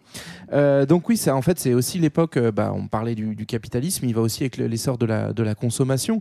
Euh, donc c'est bah, notamment le, au bonheur des dames Mmh, ça- de Zola encore, de, ouais. de- de Zola qui qui montre comment on, on passe de vraiment de la petite boutique, de l'artisanat à de la consommation plus large dans des dans des grands magasins. Euh, ce qui est aussi intéressant parce qu'on va venir cibler une certaine clientèle. Donc on va notamment cibler bah, euh, les femmes. hein, au bonheur des dames, ça s'appelle pas comme ça pour rien, par exemple. Euh, Il y a l'idée aussi de de- d'inventer des nouvelles techniques commerciales. Donc euh, bah, on va être sur les, hum, par exemple, les débuts des, des catalogues, les débuts des euh, Des de- soldes? de, la fidélisation, de ce genre de choses. Donc c'est c'est assez drôle et donc ça se traduit aussi effectivement par des nouveaux espaces qui vont être perçus quelquefois comme euh, des espaces de libération, en tout cas présentés comme tels. Hein. Moulinex n'a pas inventé la libération de la femme. C'est déjà l'idée que, euh, bah, en fait, on va donner à une- une- un moment de liberté à certaines femmes, bien sûr, celles qui ont plutôt les moyens de consommer, Ouais. euh, dans des espaces où globalement on va avoir plutôt une sociabilité euh, féminine Mm. parce qu'on va associer euh, la consommation dans certains rayons de ces magasins à, aux femmes. On va maintenant continuer avec Zola et on va parler du ventre de Paris qu'il a décrit. Et là, justement, on revient au Hall Baltard. Alors pourquoi est-ce qu'on refait ce quartier des Halles? Bah parce que c'est euh, c'est le cœur euh, commerçant de, de Paris, effectivement. Donc on, euh, Zola l'a nommé le, le ventre de Paris, puisque c'est vraiment le, le marché euh, alimentaire. Et en gros, c'est le gros bordel. C'est-à-dire que c'est en plein cœur de Paris. C'est un peu anarchique comme développement, même Oui. complètement anarchique. Et, la population a beaucoup augmenté. aussi. Exactement. Donc, donc du coup, voilà, c'est c'est le bordel. Et donc, il s'agit non pas de supprimer ce marché, mais de l'organiser et de le moderniser. Et donc, c'est ce qui va être fait par, par Baltar, qui va proposer des halles, donc justement en, avec des, toute une armature en métal et en verre, donc euh, très, sym- très symptomatique de l'époque, euh, comme disait JB tout à l'heure. Donc, 10 pavillons, je crois, qui vont être faits en fonte. Le tout en verre, ça va être un ensemble magnifique que malheureusement, vous ne pouvez plus voir. Bah, puisque- À part le pavillon Baltard de Nouvelle Star, à c'est part le seul le qui reste. tout petit pavillon, ouais, mais en gros, Japon toute cette structure de halle a été détruite. On en retrouve en fait pour euh, euh, ceux qui connaissent un peu Paris dans des, dans des petits marchés de quartier, notamment dans le 19e. Il y a par exemple le marché Secrétan. Secrétan, Ouais. voilà, qui est un espèce de mini modèle comme ça des, des halles de Paris. Mais il y a eu une grande époque urbanistique euh, sublime qui s'appelle les, les années 1960, dans lesquelles on a essayé de, de raser tout ça. Et donc Mm. aujourd'hui, ça n'existe plus. Alors, on se retrouve encore à proximité du boulevard Haussmann finalement, hein, et on va vous parler de l'opéra. On en a déjà un petit peu parlé. Là, on avait dit que le quartier avait été refait à gogo, et là, c'est encore une histoire de concours parce que Baltard, c'est un concours. On aime bien les concours. Ça, c'est très anglais aussi les concours. hein. Alors, qu'est-ce qui se passe avec l'opéra? Bah là, c'est Garnier qui gagne le concours. C'est pour ça Bravo. Ça s'appelle l'Opéra Garnier. Bravo Garnier. Et donc, euh, ils font. Ils avaient font- des, font des tout shampoings déjà à l'époque, hein, c'est ça C'est déjà des shampoings ouais, euh, ultra doux. Et donc ils font tout détruire. Euh, c'est une vraie galère à reconstruire. Ça dure 15 ans. Euh, Il y a des infiltrations d'eau en plus. euh, et donc ils essaient de pomper, mais ça marche pas. Donc ils font un lac souterrain pour stabiliser l'opéra. Ça, c'est dingue, hein, parce Ça que dure quand très on voit les longtemps. images, Ça, il y a une, pardon, il y a une anecdote assez rigolote là-dessus. Donc, effectivement, euh, ils ont dû créer ce lac souterrain complètement artificiel qui est sous l'opéra. Et en fait, il y a eu plein de légendes et tout euh, autour de ça. Et aujourd'hui, c'est un lac qui sert notamment d'entraînement aux pompiers de Paris. Ouais. Euh, tous les pompiers euh, nageurs, je sais plus comment on les appelle, les grenouilles là. En gros, ils vont. euh, non mais je crois que je sais pas si c'est pas leur surnom. Bref, en tout cas, ils vont s'entraîner euh, sous l'Opéra de Paris. Et une légende dit que euh, quand donc c'est vraiment devenu un lieu de, de- important pour les pompiers. Et une légende dit que quand un pompier de Paris meurt dans une intervention, euh, ses collègues vont jeter un poisson dans le bassin euh, comme un symbole pour le voilà pour l'honorer. Donc c'est assez- D'accord. je trouve ça assez classe. Alors, il sera, euh, cet opéra, il sera inauguré en 1875. Alors, si on a bien suivi les dates, Sous bon, la Troisième République. Napoléon III ne sera plus là. Alors qu'il s'était fait construire en plus une entrée euh, qu'on voit, euh, une Ouais, entrée privée pour arriver en calèche et pas pas s'arrêter pour pas se faire tuer. Parce hein, qu'il bon. a, il a pas besoin de billets, les gars. Alors, voilà, jusqu'à présent, tout le monde il est beau, tout le monde il est gentil, c'est fabuleux, mais on va quand même regarder dans le détail parce que dans cette histoire, il y a quand même deux, trois trucs qui sont pas clairs et on va voir ça dans le grand 3. Controverse et héritage. Alors déjà première chose, euh, moi ça ça me plaît pas du tout. Mecs Il qui aurait- grugent. Ouais, le mec il, aurait, il aurait- il aurait forcé auprès de l'empereur pour gratter son, son titre de baron et ça ça se fait pas du tout. Bah, Ouais. Au contraire, ça se fait beaucoup. Ça. ça se fait beaucoup. On est vraiment dans bah, une pratique assez classique du pouvoir, mais même, euh, même sous l'Ancien Régime, de donner des titres. euh, Aujourd'hui, on a des légions d'honneur. Bon, bah, à l'époque, on donne plutôt des titres de baron. Ouais. C'est une façon de, de, de rendre honorable et donc de rendre noble le, le petit Gégène. Et puis, comme lui, il aime la win, bah, c'est plutôt cool de pouvoir changer sa, sa petite plaquette au-dessus de sa sonnette pour dire euh, Je suis baron, les gars. Il y a plus beaucoup de barons aujourd'hui, c'est fini ça. Ouais, JB a deux trois amis barons, Mais je crois, je ceux qui ont des balcons au cinquième, là, Le- d'où tu pisses. Non, non, il était pas baron. ouais. Non, mais il y avait un- le- l'ancien euh, président du Medef. euh, Baron Medef euh, Antoine Sellière. Comment il Il s'appelait était baron Ouais, je crois Ouais, qu'il était Ernest baron. Antoine, ouais. Ernest Antoine, pardon. Ah oui, c'est vrai, il y a la Ah, baronne. le- En gros, j'ai regardé, c'est un titre militaire à la base entre le chevalier qui est au-dessus et le vicomte. Euh, non, le chevalier qui est en dessous et le vicomte qui est au-dessus. Mais Voilà. pourquoi j'ai rien moi, je veux même vicomte, je veux bien. C'est bon quoi. Bah, c'est vrai que franchement. Théo Haussmann, à la limite, négocie vicomte, quoi. Tu vois. J'avoue. Euh, ensuite, on en a parlé. Euh, on a dit que les, grandes percées, étaient utiles euh, pour, se déplacer, mais, bon, aussi, c'est plus facile pour contrôler la population, évidemment. Ouais, c'est pas juste aérer, unifier, embellir, c'est aussi surtout ce contrôle de population, contrôle des flux, contrôle des soulèvements populaires. Enfin, pas surtout, mais quand même, c'est plus facile deux euh, voilà, de contrer une révolution euh, quand les troupes peuvent se déplacer facilement en ville. Et bon, voilà, en fait, en 75 ans, là, Paris, euh, elle s'est révoltée une dizaine de fois. Elle a jeté à bas deux trônes. Euh, donc, en fait, l'insurrection parisienne, c'est une menace qui est permanente pour les gouvernants. Ils sont vraiment flippés. Donc, euh, quitte à tout raser, il y a cette idée de on va faciliter euh, le contrôle. Et effectivement, euh, il y a du coup cette crainte d'avoir ce rassemblement d'ouvriers euh, massif. Ouais. Mais en fait, ils vont pas se, Ils vont pas se révolter. ouais. Donc, euh, Oui, bah, parce que pour faire ces travaux, il faut ramener plein Enfin, d'ouvriers. sauf que spoiler alerte, juste après sa mort, il y aura la commune de Paris, mais ça, il- Voilà. enfin pas après sa mort, Ouais. après son. son passage. 1870, euh, là, ça Mais pète bien. ouais. Si on veut voir un petit vestige quand même de ce Paris avant Haussmann, il y a quand même un quartier qui a pas trop bougé dans le cœur de Paris, qui est le quartier du Marais. Mm. Et c'est assez intéressant parce que le quartier du Marais, c'est un haut quartier notamment de la Révolution française. En fait, c'est un ancien quartier bourgeois euh, dont le, en gros le, le faste est au 16e, 17e siècle, qui va se prolétariser. Et en fait, au 18e, 19e, c'est vraiment un quartier prolo. Et c'est un quartier justement dans lequel il y a des révoltes, etc. Et on voit très bien dans le Marais ce que pouvait, on peut imaginer ce que pouvait être le Paris d'avant, c'est-à-dire des rues minuscules où c'est très facile de faire une barricade et donc c'est très flippant pour le pouvoir. Ouais, euh, à l'époque aussi, on en a parlé, il y a les expropriations, et puis ça, c'est- pas toujours fait proprement. Évidemment, ça peut en énerver certains. Bah oui, alors il y a quand même eu un décret, j'ai vu ça sur euh, pour euh, accélérer le- la compensation financière pour les, les personnes expropriées, mais il faut s'imaginer, je sais plus, on a croisé le chiffre, c'est plusieurs dizaines de milliers de bâtiments qui sont détruits, donc que ça soit des habitants ou que ça soit bah, des, des commerces, et souvent c'est des, des, euh, petits, euh, des trucs mixtes en fait, euh, globalement ça va, ça va euh, chambouler tout le système social, donc tu, tu perds tes repères, tu perds euh, Ouais. ton, euh, euh, toute ta sociabilité, toute ta clientèle quand tu es, quand es artisan. Alors par contre, c'est pas là où, avec les expropriations, qu'on va avoir cette expulsion dans, dans les banlieues au-delà des limites de, de Paris, de- du, du- du peuple parisien. Euh, globalement, les expropriés, ils vont être repoussés à la limite de leur ancien quartier. Donc on va voir apparaître de nouvelles concentrations un petit peu en dehors des quartiers qui ont été les plus, euh, les plus refaits, mais il y a encore un Paris euh, parisien populaire euh, qui va juste se réorganiser, notamment autour de Belleville, Oui, c'est ça. euh, qui va euh, notamment euh, devenir un petit peu le, le cœur du, du Paris ouvrier à ce moment-là. Ouais, puis c'est la cré- c'est du coup c'est la création des premiers ghettos sociaux quand même avec cette relégation. Et puis il faut s'imaginer les effets quand même traumatisants des gens qui partent travailler le matin et qui re- qui retrouvent pas leur logement le soir. C'était c'était c'était rapide à ce point-là quoi. Ah ouais. Et donc ils sont relogés très rapidement. Euh, mais euh, mais voilà, c'est Mm. Mais, ils détruisent effecti- tout. ouais, mais effectivement, ils sont relogés donc plutôt dans les arrondissements à deux chiffres. Il faut pas s'imaginer parce que euh, on a l'image d'un Paris très bourgeois avec Haussmann. Il faut pas s'imaginer non plus que tous les ouvriers ont quitté la capitale, effectivement. Mais les quartiers populaires seront le Ouais. 18e, le 20e. Il y a déjà une euh, ségrégation qui est pensée comme telle, hein, euh, géographique dans Paris, où l'Ouest est le- le- le- la partie bourgeoise et l'Est est la partie la plus Ouais. populaire. Alors, il y, y a une histoire comme quoi les vents dominants viendraient de l'Ouest. C'est pas forcément. Enfin, c'est une théorie, mais c'est pas forcément ça- vrai parce que les, les bourgeois étaient déjà à gauche après. Alors, c'est vrai que les Oui, mais vents ça, sont ça, en fait, c'est une théorie d'un, d'un- en gros qui, qui fait une comparaison entre la plupart des grandes villes de l'hémisphère nord, Ouais. où en fait les vents vont majoritairement dans le même sens. Et en fait, si tu regardes dans toutes les grandes capitales à l'époque industrielle, on fait les usines à l'est et les quartiers bourgeois sont à l'ouest. Donc c'est assez, euh, assez Mais les bourgeois étaient déjà à l'Ouest. Bon, bref. Bah, tu avais une plus grande mixité quand même. Ouais. Après, c'est que tu avais d'autres euh, d'autres activités. Donc, euh, c'est sûr que le- l'activité industrielle, et c'est même après Haussmann où ça va s'accélérer, cette, cette rupture nette avec l'arrivée des, des industries en banlieue. Là, il y a Mm. encore des industries dans Paris. Alors, expropriation, destruction, forcément, on a détruit une partie du, du patrimoine de Paris, on en a parlé aussi. Alors aujourd'hui, ça chagrine plus grand monde, mais c'est vrai qu'à l'époque, il y en a qui commencent à se poser la question. Bah, il y a Victor... c'est nouveau. Ouais, c'est nouveau en fait, parce que effectivement, la notion de patrimoine en tant que telle, elle a pas trop de sens à l'époque. Et euh, euh, il y a Victor Hugo qui va défendre beaucoup un Paris médiéval. Et bon, Victor Hugo, il s'en sert aussi de tribune parce qu'il est très vénère contre Napoléon III. Donc du coup, bah, il va taper Ouais, sur son baron euh, lieutenant, quoi. Mais euh, il y a, il y a des oppositions quand même. Au...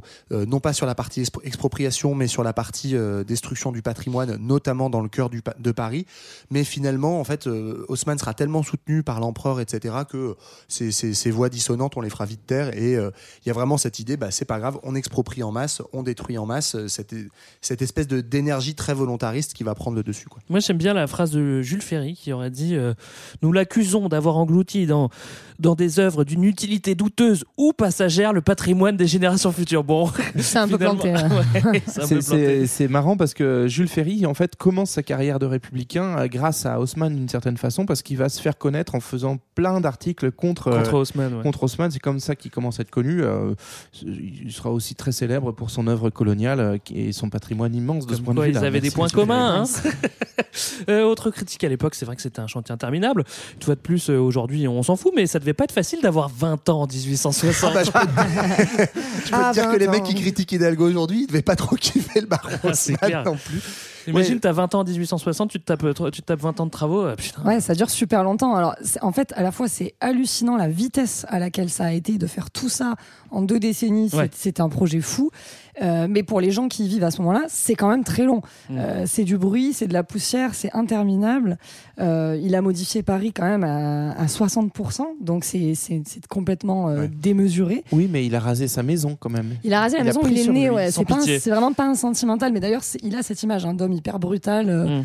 Et donc voilà, il détruit que deux églises, mais sa maison, la maison où il est né, il s'en fout. Il a... Ouais, c'est aussi De toute façon, il était euh, vous voyez, euh, tout le monde est Il n'y a pas de passe droit. C'est clair.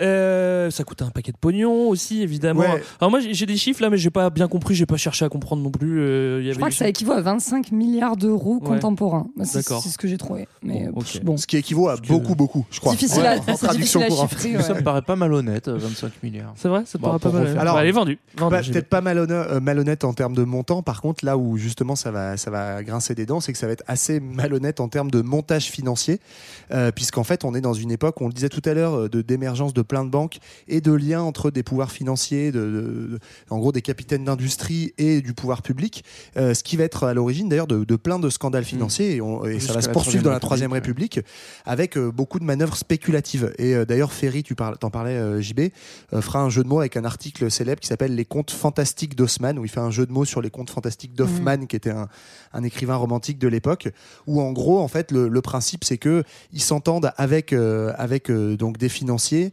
pour, euh, pour avoir des prêts sur un quartier. Il y a des délits d'initiés, certains sont au courant, en fait, qu'on va euh, refaire des choses dans ce quartier-là, et donc, du coup, euh, vont en profiter pour vendre Ouais. plus cher. En gros, donc c'est une spéculation immobilière. Et puis, quand la bulle spéculative immobilière va s'effondrer, eh ben, il y a des banques qui vont se retrouver ruinées, et ça sera à l'origine d'un crash boursier en 1873. Alors Haussmann écrit, on, on a parlé tout à l'heure des ouvriers qui sont venus et qu'on n'a pas trop envie de, de- de garder dans, dans- dans le centre-ville. Haussmann dira même à, Napoléon III, à Napoléon III qu'il faut accepter dans une juste mesure la cherté des loyers, des loyers et des vivres euh, pour, pour, pour défendre Paris contre l'invasion des ouvriers de la province. Donc en fait, on parlait de ça marche mixité. encore. hein. Ça- Ouais, ouais, ça marche encore. On parlait de mixité. Au début, c'était un peu euh, un mythe, et puis finalement, bon bah ça, ça, ça tombe un petit peu. euh, et forcément, c'est toujours une histoire de pognon. Alors, euh, autre critique aussi, c'est sur euh, le fait que bah, certains estiment que c'est une ville qui est plutôt monotone parce que parce que parce que c'est tout se ressemble un petit peu. Oui, Moi, je suis fait, pas spécialement. C'est le principe d'un modèle uniforme. Après, je pense que c'est aussi assumé d'une certaine façon parce que ça participe de l'image de Paris. Et là, là où je pense que la, la postérité d'Haussmann et de Napoléon III est hyper importante, c'est que la- le Paris fantasmé euh, qui existe encore dans, dans la tête des gens de- dans la plupart des autres pays du monde, c'est vraiment le, le Paris d'Haussmann avec Mm. ses immeubles. Avec ses... on, on croirait presque que c'est Haussmann qui a inventé le pigeon. Quoi. Donc, euh, c'est- une critique. blague. qui- merci. Elle n'est pas écrite celle-là. Euh, c'est une bien. critique qui, bon, je pense, euh, enfin voilà, tient, tient pas spécialement sur. euh, Ouais. Bah en fait, ça tient, ça dépend où tu vas. C'est vrai que tu vas euh, dans tu vas certains dans coins l'Ouest, du, du ça peut être 17e chiant, ou du ouais. 16e, c'est vrai que c'est très monotone. Ouais. Bon, quand tu mets un petit peu de pauvre, ça fout Oui. un peu le bordel et c'est plus mignon. Mais les gens qui, qui vont dans ces quartiers-là, ils rentrent dans les immeubles et du coup, ils s'emmerdent pas parce Ouais. qu'ils ont plutôt la belle vie. Oui, c'est vrai, mais c'est vrai quand tu prends l'avenue Foch, en plus, en plus qui a été faite pour être, je crois que c'était l'avenue de l'impératrice au début. hein, et, enfin, je, je, je, je- je suis pas sûr, mais c'est vraiment une avenue qui est très très large, c'est la plus 120 belle. mètres. Et en fait, quand tu es sur l'avenue Foch, bah, tu quoi. Enfin, tu sais que quand tu dois traverser l'avenue Foch, tu dis putain, on va bien s'ennuyer. quoi. Bref, Euh, malgré tout, c'est un, un modèle qui prend bien et puis qui va même s'exporter euh, en France et même ailleurs.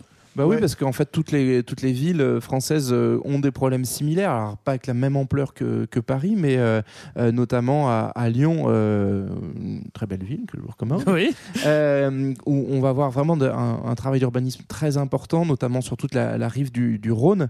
Et on va retrouver aussi quelques petits, quelques petites Clins d'œil. clins d'œil, libre interprétation, Ouais. avec notamment le parc de la Tête d'Or, qui est un immense parc à Lyon et qui fait vraiment office de, bah, de réserve naturelle quasiment. hein. Mm. C'est-à-dire que euh, c'est le parc où vont les Lyonnais parce que c'est une très grande superficie et parce qu'on retrouve cette idée d'avoir des îlots de, de verdure peu symétriques. nature sauvage. Voilà, on va, on va détourner une partie de l'eau du Rhône pour euh, créer des lacs artificiels, des Mm. îles dessus, enfin, et puis même euh, plus tard un parc zoologique pour montrer un petit peu le- l'exotisme et, et la nature sauvage. Ailleurs? Ça va ouais, inspirer même à l'étranger. hein. Euh, en Argentine, notamment, il y a euh, un certain Don Ducatuo de Alevar. Que je connais très bien, euh, qui a qui a fait construire, euh, voilà, qui, enfin, qui s'est inspiré d'Haussmann. On avait vu ça aussi sur l'épisode à Rio, où euh, la ville de Rio, donc plutôt au début du XXe siècle, va s'inspirer des travaux haussmanniens pour moderniser la ville.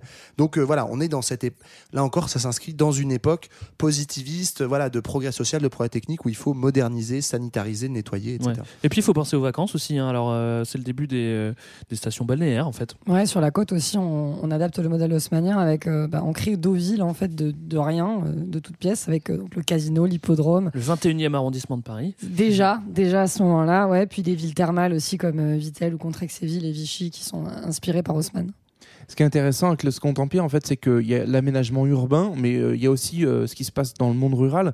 Globalement, Napoléon III va vraiment essayer de remodeler la France parce qu'on est dans euh, ce que disait Johan, dans le positivisme, l'idée qu'avec le progrès, on peut tout faire. Et donc, il va s'attaquer notamment à des, à des chantiers titanesques comme euh, l'assèchement des marais euh, de, de Sologne, euh, mais également, euh, c'est à ce moment-là qu'on va planter la forêt de pin des Landes, donc qui est une des plus Ah. grandes forêts d'Europe. Qui était juste un marécage Voilà, avant. qui était un marécage inutilisable. C'est un projet qui existe depuis au moins 150 ans, mais qui était très difficilement réalisable et ça va être fait euh, sous Napoléon III. Alors bilan de Haussmann, c'est mieux, c'est pas mieux? Est-ce que les objectifs sont atteints? C'est différent, Greg. Non mais est-ce que la ville est plus propre? Oui, bah ça, Ah, ça, y a ça. pas de doute.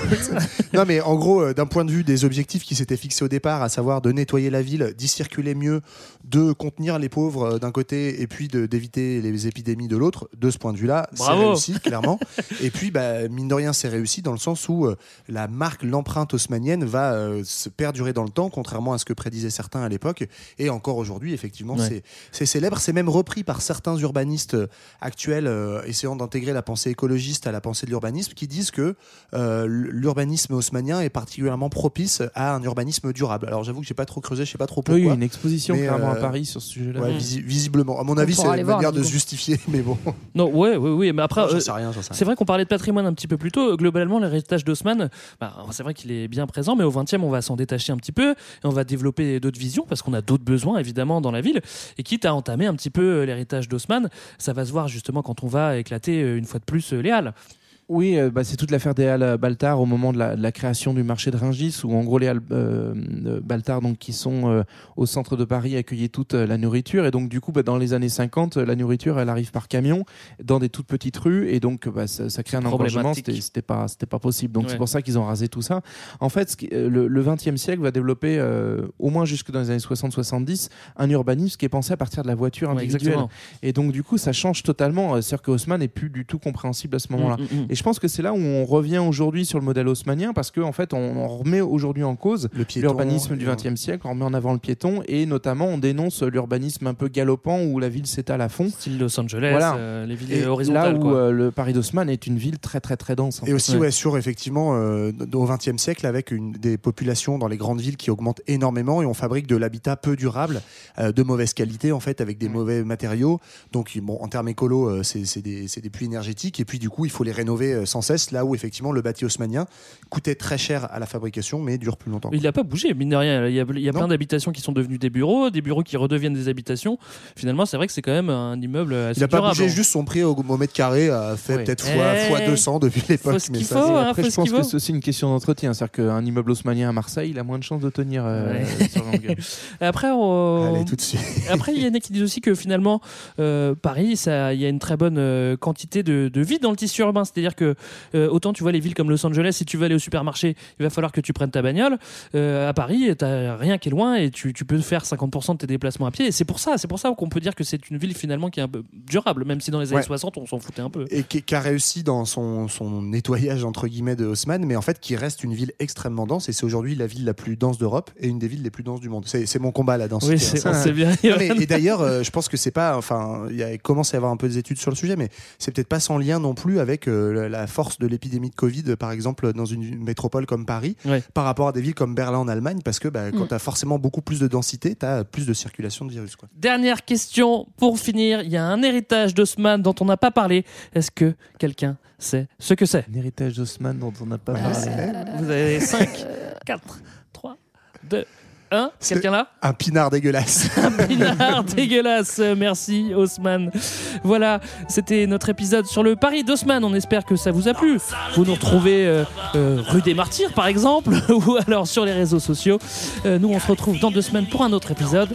D'ici là, bye bye. Bye bye. Y a des ivrognes qui s'épanchent au bar, qui glissent lentement le long du comptoir par terre.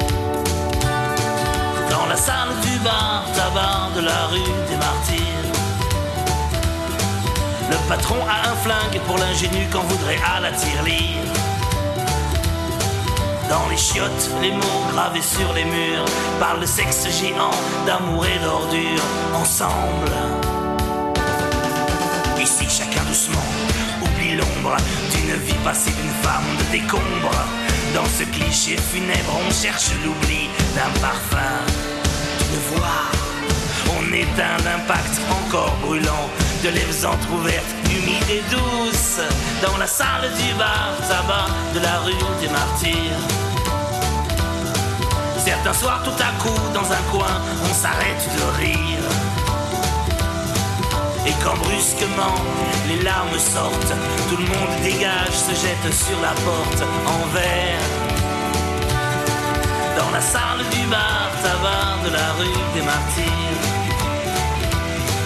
Y a des seringues vidées goulûment dans des bras sans avenir. Ici la c'est à la poignée. Les petites cuillères servent que rarement pour le café. Ici, chacun doucement oublie l'ombre d'une vie passée d'une femme de décombre. Dans ce cliché funèbre, on cherche l'oubli d'un parfum, d'une voix. On éteint l'impact encore brûlant de lèvres entr'ouvertes, humides et douces. Dans la salle du bar tabac de la rue des Martyrs. Y a des vieux gars tatoués partout qui racontent leurs souvenirs. Y a des voyageurs tristes par-dessus les valises. Y a des bookmakers qui ramassent les mises la nuit. La salle du bar tabac de la rue des Martyrs. On peut tout acheter, tout vendre, le meilleur et le pire. Une vieille clocharde de la gueule défoncée entre avec sa poussette et se met à gueuler, à boire. Dans la salle du bar tabac de la rue des Martyrs. Dans la salle du bar tabac de la rue des Martyrs.